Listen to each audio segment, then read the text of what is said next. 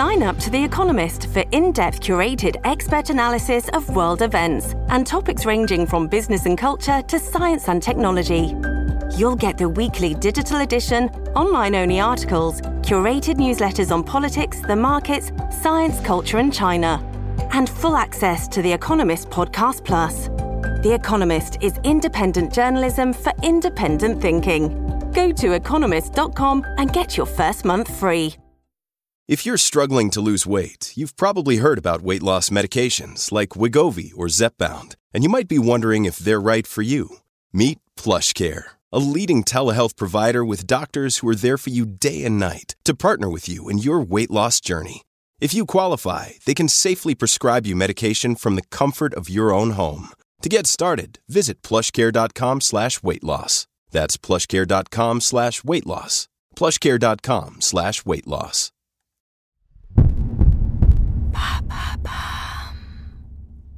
Que sont les polluants éternels qui contaminent la France et l'Europe? Merci d'avoir posé la question.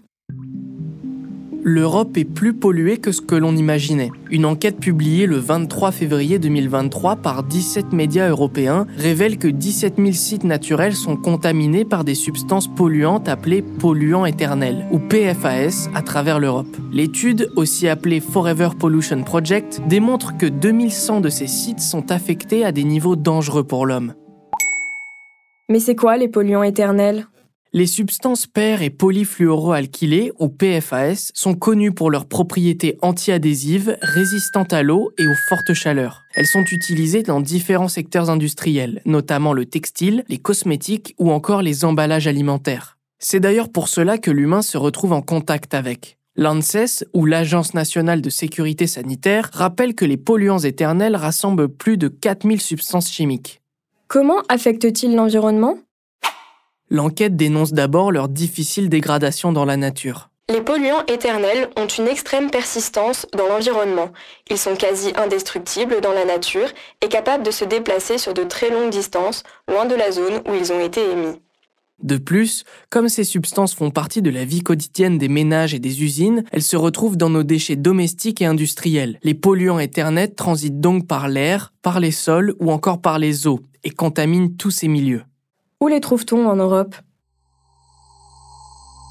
Parmi les 17 000 sites européens recensés par le Forever Pollution Project, 2100 sont considérés comme des hotspots, c'est-à-dire particulièrement dangereux. Et selon Le Monde, faisant partie de l'enquête, les hotspots ont un point commun. Ils proviennent tous d'usines de production de PFAS. Ils donnent l'exemple de l'entreprise Miteni en Italie, qui a produit des polluants éternels pendant 50 ans. Selon le quotidien français, la contamination au niveau de l'eau et des sols s'étend sur plus de 200 km et toucherait jusqu'à 350 000 personnes en Vénétie.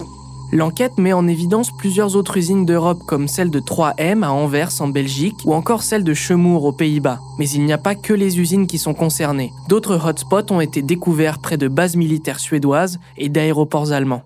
Et quel est l'impact des polluants éternels sur la santé? Selon Le Monde, les PFAS n'épargnent aucune zone du corps humain, même si l'on est exposé à faible dose, affirmation que confirme l'ANSES. Mais on constate surtout une hausse du taux de cholestérol, des conséquences sur la fertilité et le développement de certains cancers. De plus, selon l'autorité européenne de sécurité alimentaire, la diminution de la réponse du système immunitaire à la vaccination constitue l'effet le plus critique des polluants éternels pour la santé humaine.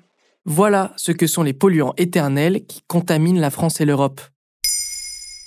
Maintenant, vous savez, un épisode écrit et réalisé par Samuel Lambrouzo. Ce podcast est disponible sur toutes les plateformes audio. Et si cet épisode vous a plu, n'hésitez pas à laisser des commentaires ou des étoiles sur vos applis de podcast préférés.